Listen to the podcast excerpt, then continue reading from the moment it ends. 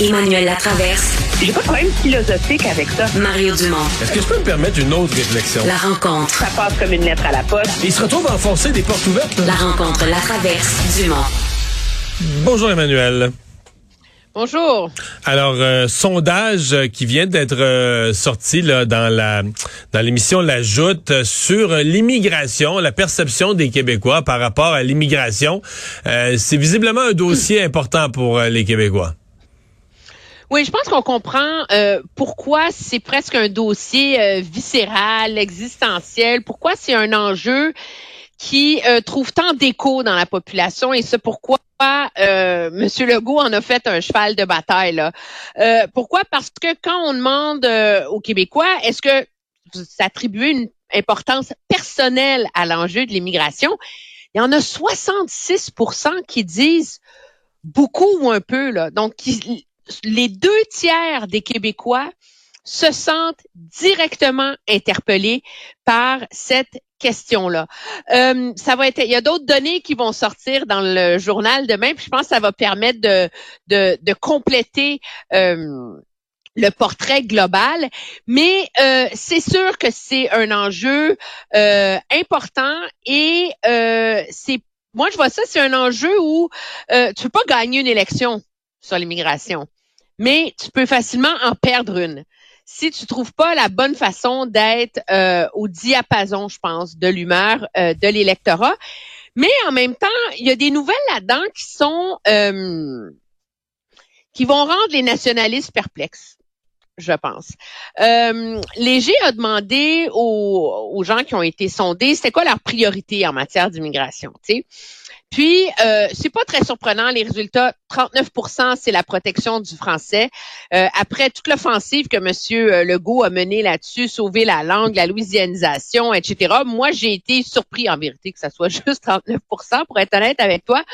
Euh, après ça, c'est quoi? Contrer la pénurie euh, de main-d'œuvre à 32% la croissance économique, puis après ça, contrer le vieillissement de la population.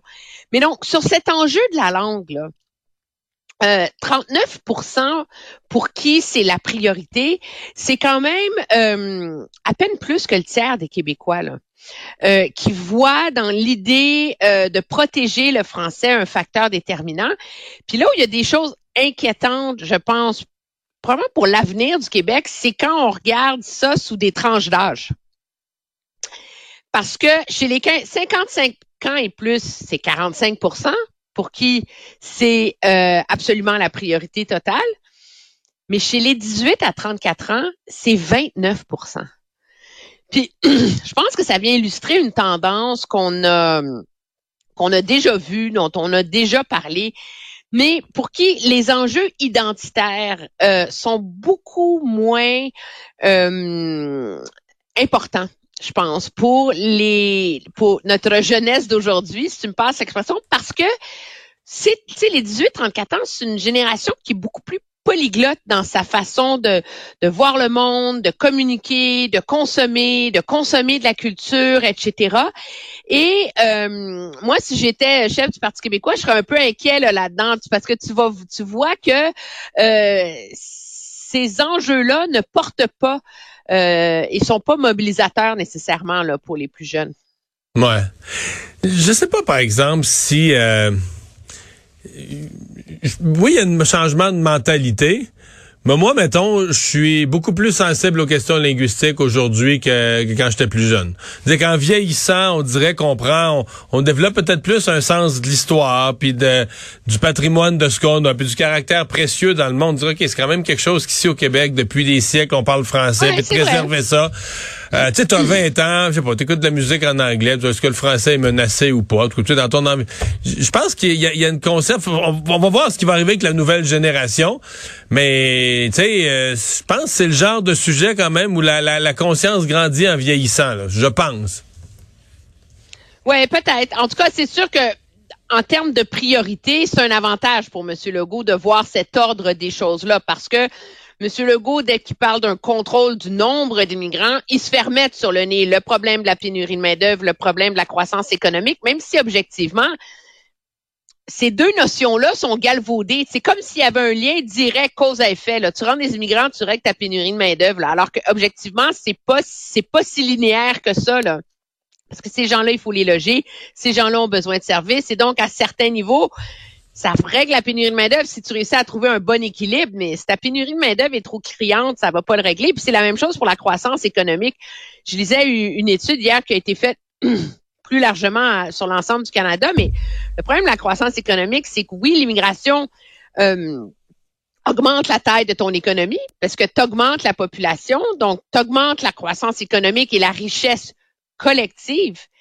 Mais est-ce que ça veut dire que ta richesse par habitant, que chacun de tes habitants, ton PIB par habitant, est-ce qu'il est plus grand pas nécessairement, tu sais. Il va l'être, il va l'être si t'as des euh, nouveaux arrivants très qualifiés. Tu sais, si t'as des nouveaux arrivants très qualifiés dans des, mais c'est sûr que si, ce que demande un peu le conseil du patronat des fois, là, oui, ils en veulent des qualifiés, mais ils veulent aussi une espèce de bassin de main-d'œuvre à bon marché.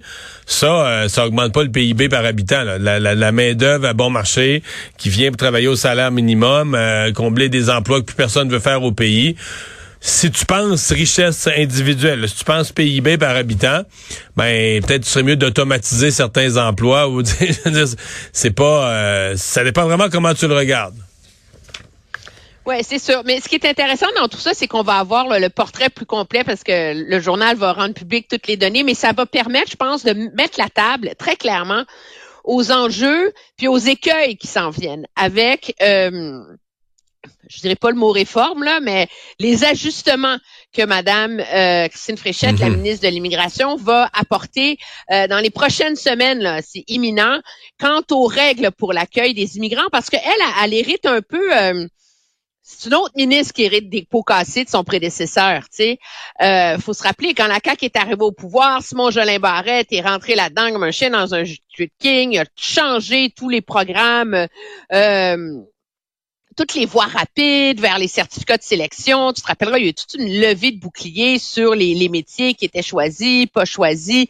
Et après ça, ben, il est parti. Puis c'est Mme Giraud qui est devenue ministre de l'immigration. Elle a été malade. M. Boulay faisait ça à temps partiel. Fait c'est comme si c'est un, c'est un dossier hyper important pour le gouvernement, mais qui a peut-être manqué d'amour politique un peu, là, je pense, dans les dernières, dans les deux dernières années, depuis le début de la pandémie. Fait que Mme Pruchette, elle a un gros ménage à faire là-dedans.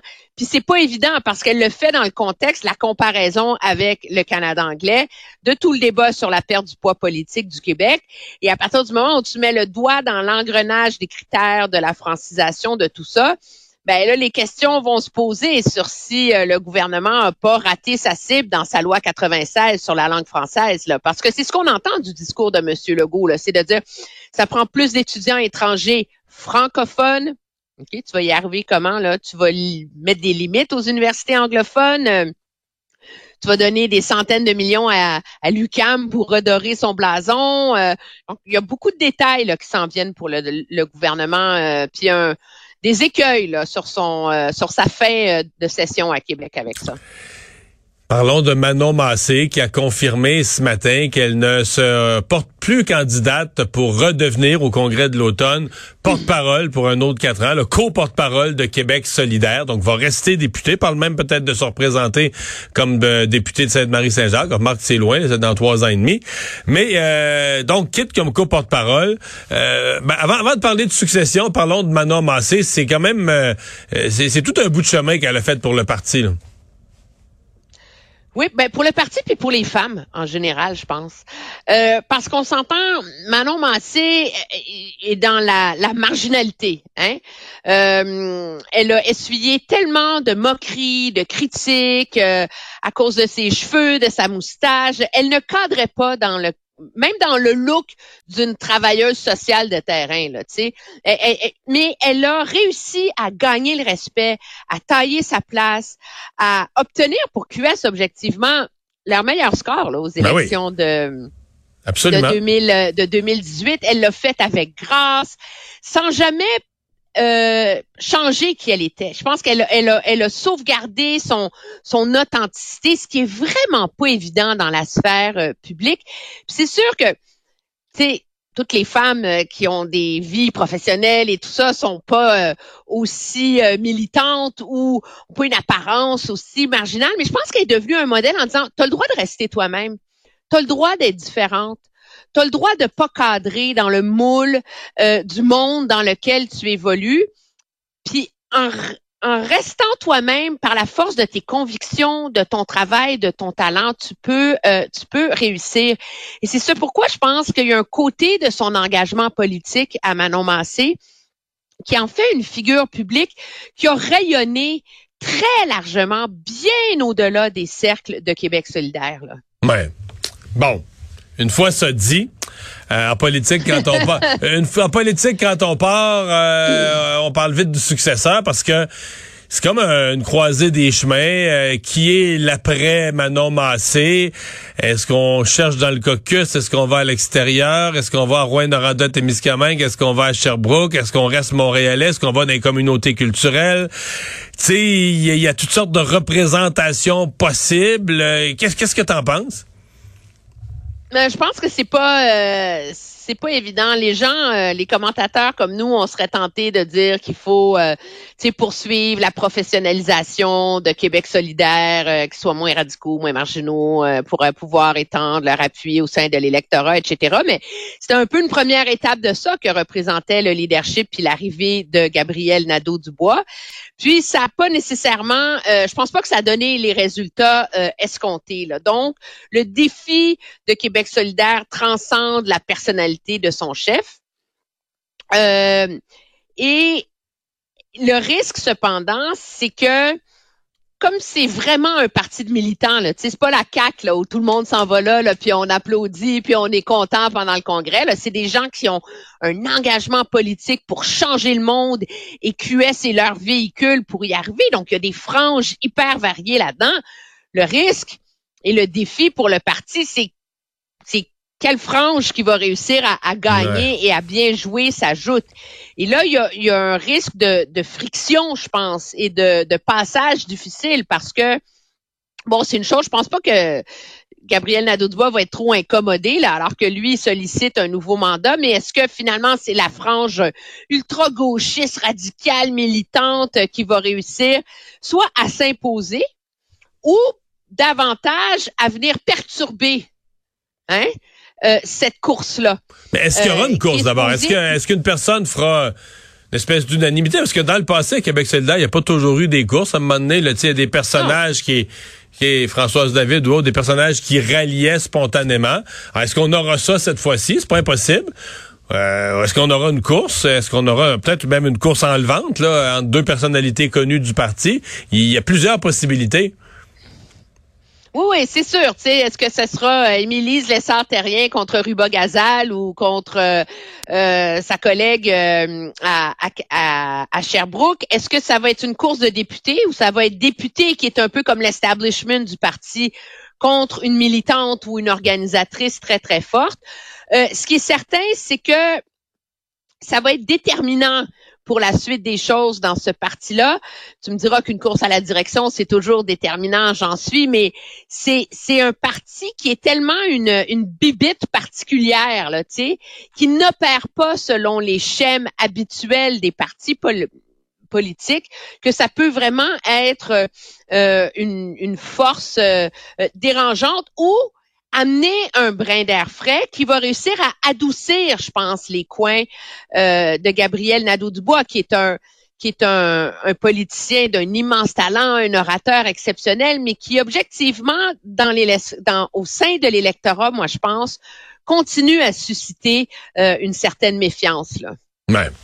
Mais ça va être euh, certainement à surveiller. On aura la réponse à l'automne, mais souvent, quand quelqu'un veut un poste comme ça, faut que tu partes tôt, là. Il faut que tu t'annonces tôt. Faut... Oui, oui, oui. Fait que c'est pas exclu que d'ici euh, quelques jours, on ait déjà des gens là, qui, qui, qui, qui lèvent la main et puis qui se montrent euh, qui se montrent intéressés parce que si tu pars tôt puis tout de suite tu te fais promettre des gens, oui, je t'appuie, je t'appuie, tu te fais garantir des appuis, ça te ça te donne une ben, mobilisation. C'est Dominique Anglade au Parti libéral. Ben, hein? c'est ça, ça te donne une mobilisation de départ qui fait que tu prends de l'avance puis des fois tu es plus euh, rattrapable. Emmanuel, merci, à demain. Très bien, au revoir.